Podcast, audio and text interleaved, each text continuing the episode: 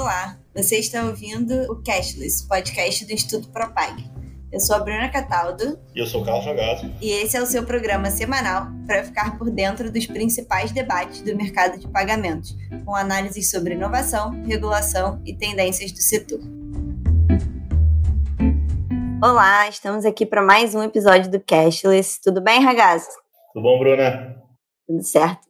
A gente vai falar hoje um pouquinho de Open Banking. É, há um mês ele começou né, a primeira fase de implementação aqui no Brasil e o debate público ele ainda estava, ainda é razoavelmente pautado por expectativas. É uma agenda muito recente, mesmo no resto do mundo, e então a gente não tinha muito resultado, né, para comparar, para olhar.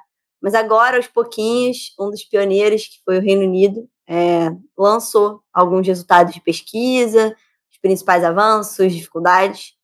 E aí a gente pode analisar esses resultados, contextualizar para o caso brasileiro, para poder contribuir né, para o que ainda está por vir aqui no Brasil. Mas dando um passo atrás, é, ano passado a gente acompanhou o processo até a primeira fase aqui no Brasil. A gente fez episódios sobre esses, o Open Banking nos outros países, né? Reino Unido, Austrália, Singapura. E você pode resumir rapidinho o que, que é o Open Banking, qual foi essa história até aqui, para a gente recapitular o que aconteceu? Posso sim. É, na verdade, assim, o que a gente tem é um movimento regulatório que retorna ou garante né, a propriedade dos dados financeiros para o consumidor. Ele não fica mais preso à instituição bancária onde o consumidor produziu esses dados, sejam eles dados cadastrais, sejam eles dados transacionais. Então, ele agora pode começar a autorizar o compartilhamento disso com outras instituições, e essas outras instituições vão poder, enxergando esse perfil de uso é, financeiro que o consumidor tem, ofertar serviços para ele.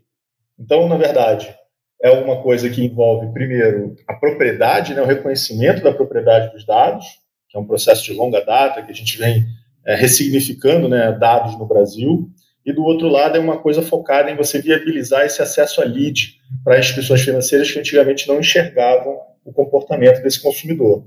Tem uma coisa que é importante falar desde o início, e eu tenho repetido isso em alguns seminários que eu tenho falado, é que a gente não pode esperar do Open Bank o mesmo resultado que teve o Pix.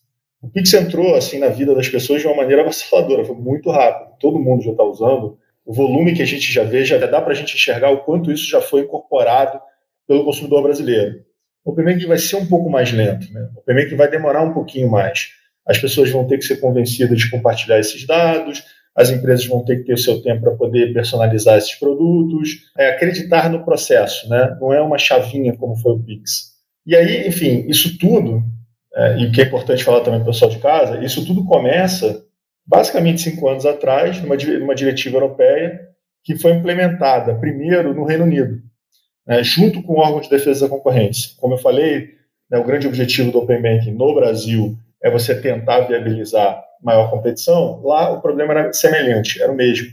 Então era uma ideia de você começar a quebrar um pouco o monopólio lá dos nove, dos nove bancos né, que tinham essas informações para você conseguir melhores ofertas de crédito, para você conseguir construir um score de risco mais eficiente, para você conseguir melhorar a portabilidade desse crédito, né, para uma série de medidas que iam trazer maior grau de competição para aquele mercado europeu, especificamente o, o, o inglês. Só que também para, né, e último ponto para a gente é, terminar essa parte preliminar que a gente está discutindo aqui, mas o Open Banking, ele é, ele é, um movimento regulatório muito mais amplo, né? ele não necessariamente é algo que esteja só focado em competição. Ele é flexível ao objetivo que um país possa ter com esse perfil de medida regulatória. Tanto que quando a gente sai dos países que estão focados em competição, que é o caso, por exemplo, da Austrália, é o caso, por exemplo, da Inglaterra, além do Brasil, e você vai para a Ásia, Coreia do Sul, China, Singapura, a lógica aí do Open Banking é tentar fomentar mais inovação. Então, é uma ideia de você integrar tecnologia ao sistema financeiro para você reduzir o custo de inovar. Então, você vê medidas que estão tentando induzir o mercado a criar APIs, né, para tentar compartilhar essas APIs.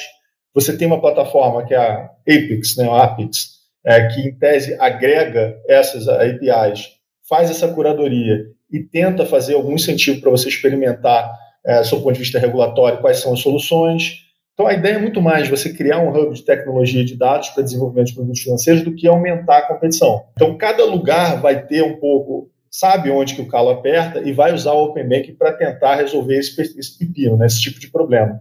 No Brasil, a competição, em outros lugares, a redução do custo de inovação. Mas a gente vê isso agora espraiando para o mundo inteiro. Tanto que a gente até anunciou em algumas das notícias que tem é, no nosso site, Quênia, Arábia Saudita, Nigéria, todos eles fazendo movimentos financeiros olhando para o Open Bank. Sim, é, um, é uma agenda que tem se espalhado bastante pelo mundo.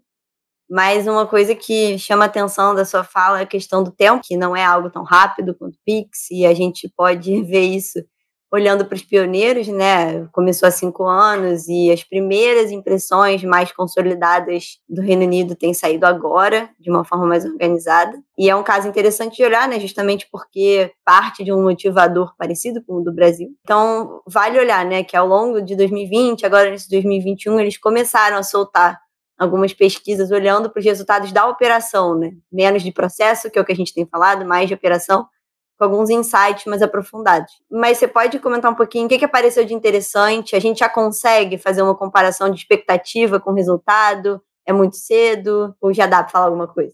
do Reino Unido dá para falar alguma coisa. Brasil é muito cedo, né? Brasil a gente está numa situação onde você tem a fase 1, começou agora 1 de fevereiro, onde as instituições estão simplesmente divulgando informações sobre quais produtos e serviços elas oferecem. E ela até foi adiada um pouquinho embora o Banco Central tenha sinalizado que todas as fases vão correr agora em 2021, 2021 é o ano é, do Open Banking aqui no Brasil. Então aqui realmente não dá para você sentir com tanta clareza. Quando você olha para o Reino Unido, aí já é diferente, porque eles já sinalizaram dados né, que, que amontam a 3 milhões de usuários, que já envolvem pequenas e médias empresas, é sempre mais difícil você conseguir motivar, né, incluir dentro dos movimentos regulatórios pequenas e médias empresas.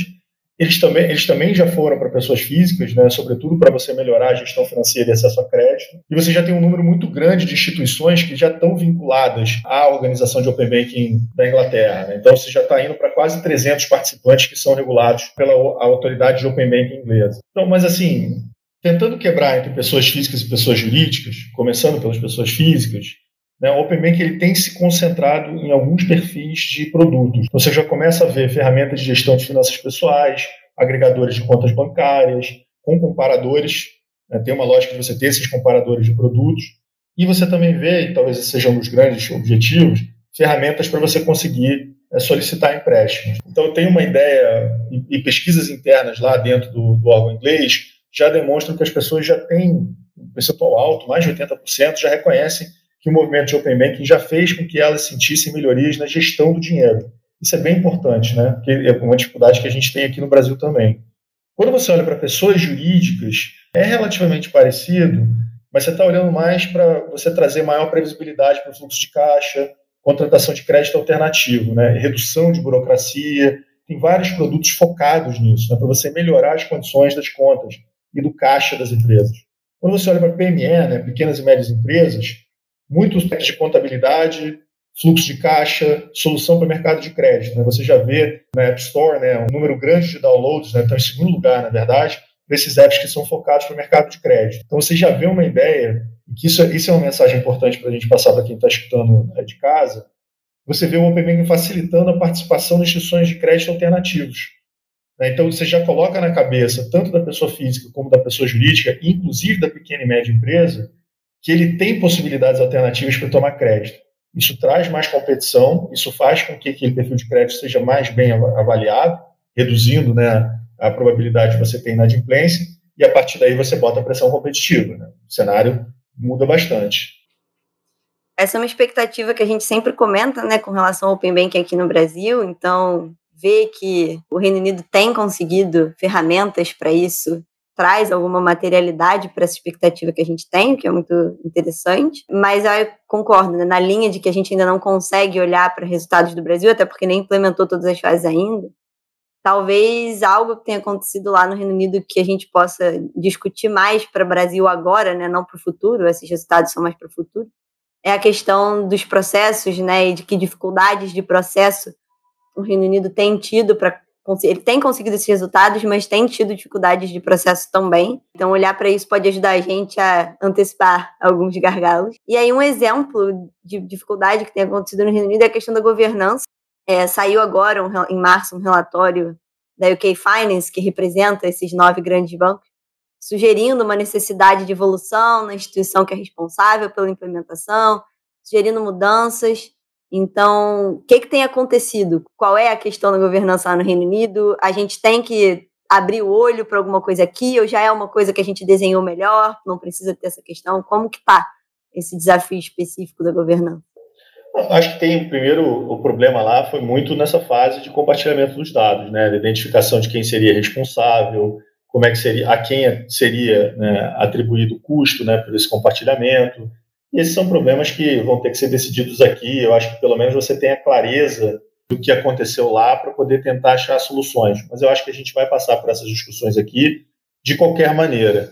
O ponto positivo que eu vejo na discussão de governança lá fora, e eu vejo isso muito de maneira bem clara, é, são, na verdade, dois. Né? Primeiro, você tem um lado que você tem princípios de governança. Então, quando você olha o inglês, né, você vê uma ideia: será que o modelo de governança confere ou não confere é, suficiente influência da indústria? É, a gente vê isso no Brasil, a gente vê essa participação entre diversos perfis de players, né? Você não tem só os grandes bancos, você tem fintechs, né? você tem as, as associações representando é, outros perfis de empresa, incumbentes, entrantes, empresas que estão no meio do caminho. Então, é, foi bastante plural, tem suas dificuldades também em ser plural. Você também começa a olhar para modelos de governança que, de alguma maneira, encorajam inovação, para você conseguir também gerar um modelo de decisão efetivo, se você consegue ter uma visão que foque no consumidor, porque no final das contas você está olhando para uma série de empresas, mas no final das contas quem tem que ser beneficiado é o consumidor dos serviços financeiros, é, e tem que ser algo que seja transparente, que as pessoas tenham acesso, entendam o procedimento, o processo de tomada de decisão. Em alguma medida a gente está seguindo isso. E isso é, é bem interessante é, para você começar a entender um pouco como é que modelos de governança podem funcionar. O outro lado, que também é importante, que a gente tem que ter isso na cabeça, é que os modelos de governança também são fluidos. Eu acho que essa consulta pública que o, órgão de, de Open Banking inglês soltou agora recentemente, ela sinaliza uma, uma questão bem relevante para a gente, que é o seguinte, você tem modelos de governança que são adequados para determinados momentos. Depois, talvez ele tenha que mudar, porque o objetivo regulatório muda, ele, ele é fluido. E a gente está vendo, talvez, um primeiro movimento que o importante seja estabelecer a infraestrutura do Open Banking, garantir que você vai ter o compartilhamento, garantir que as empresas todas saibam quais os perfis dos produtos e dos serviços que estão sendo disponibilizados pelos bancos S1 e S2, são os bancos grandes, que estão envolvidos nessa primeira etapa de compartilhamento de dados. Então, quando você ultrapassa essa etapa e já passa a ser algo normal você ter o compartilhamento de dados e você ter os pedidos de compartilhamento, e você já vê novos produtos sendo colocados no mercado, e você já vê um grau, assim, os 3 milhões que a gente falou de, de usuários ativos, né, e eu já vi estimativas até mais recentes nessa consulta pública, já está dizendo que mais de metade dos pequenas e médias empresas já utilizam algum tipo de ferramenta que tem uma funcionalidade de Open Banking. Então você já vê um negócio realmente maior né, do que o que a gente estava discutindo quando a gente começou ainda na época do panorama econômico, né, no ano passado. Então você já vê que talvez seja o momento de uma outra estrutura de governança. E é isso que eles estão começando a falar. Né? Você começa a olhar, por exemplo, ah, essa, essa nova autoridade, como é que vai ser o finance dela? Como é que ela vai estar dedicada para servir os interesses do consumidor? Como é que ela vai ser sustentável? Né? Porque não é mais alguma coisa transicional, essa fase já passou. Como é que você vai conseguir é, estabelecer os acordos de monitoramento, de compliance, né, para que o, o órgão regulatório consiga fiscalizar o que está acontecendo? Que acordos de transição? Você tem esses acordos de terceiros né, participando para poder ter acesso às informações também. Como é que eles vão ser regulados? Acho que a gente sai daquele modelo de transição, de montagem de infraestrutura, e a gente vai para um mais de rodagem mesmo, né, de você tocar a vida, porque essa primeira etapa já passou. Então, acho que tem esses, talvez, dois grandes pontos que a gente pode olhar para a Inglaterra e trazer para cá. Não necessariamente para trazer a mesma solução, mas para trazer os mesmos princípios. Quais são esses princípios? Primeiro, você tem que ter ideias bastante claras dos objetivos né, e das missões que o órgão de Open Banking tem que ter. E eu acho que o inglês faz isso razoavelmente bem. Uma coisa é implementar, outra coisa é o planejamento. O planejamento é muito bom, teve problemas de implementação, mas era natural porque era um movimento começando. E o outro é essa fluência e a transição no modelo de governança. Talvez, cumprido um objetivo regulatório, você tem que pensar em outros modelos de governança para aí sim você se adequar. O Brasil tem um problema, isso não falando financeiro, né, falando de uma maneira geral, a gente demora muito tempo para se adequar. Então, eu vejo é, algumas, algumas entidades públicas enxergando, por exemplo, tecnologia e tentando parar a tecnologia. Foi o grande caso do Uber no Brasil.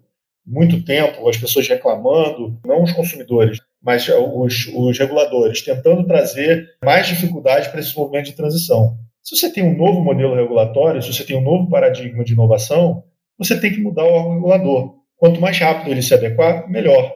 Então, acho que essa lição que a gente está vendo um pouco do órgão regulatório inglês, que talvez seja importante a gente trazer aqui para nós também. Agora, não é o momento, a gente está ainda na primeira fase. Reconhecer quais são as fases, é, ter o aprendizado né, de que a gente precisa dessa fluidez do objetivo regulatório, reconhecer que ele muda e se adequando aos poucos, mas também não tentar pular etapas, né? Isso é bastante importante. A gente ainda está bem no início. Eu acho que isso é uma mensagem importante também, né? De lembrar que vai demorar mais que o Pix e que tem essa, esse processo ainda que está só começando. Bom, a gente falou aqui de Open Banking, mas ainda tem muita coisa para falar ao longo do ano, novas fases que vão acontecer. E ele é um movimento que tende a intensificar a entrada de fintechs no mercado. E se você quiser saber mais sobre fintechs, o Instituto Propag vai lançar agora em março um curso online gratuito sobre isso. Além dos nossos outros conteúdos que você pode checar nas nossas redes sociais e no nosso site. Fica lá de olho. Até semana que vem. Tchau, gente.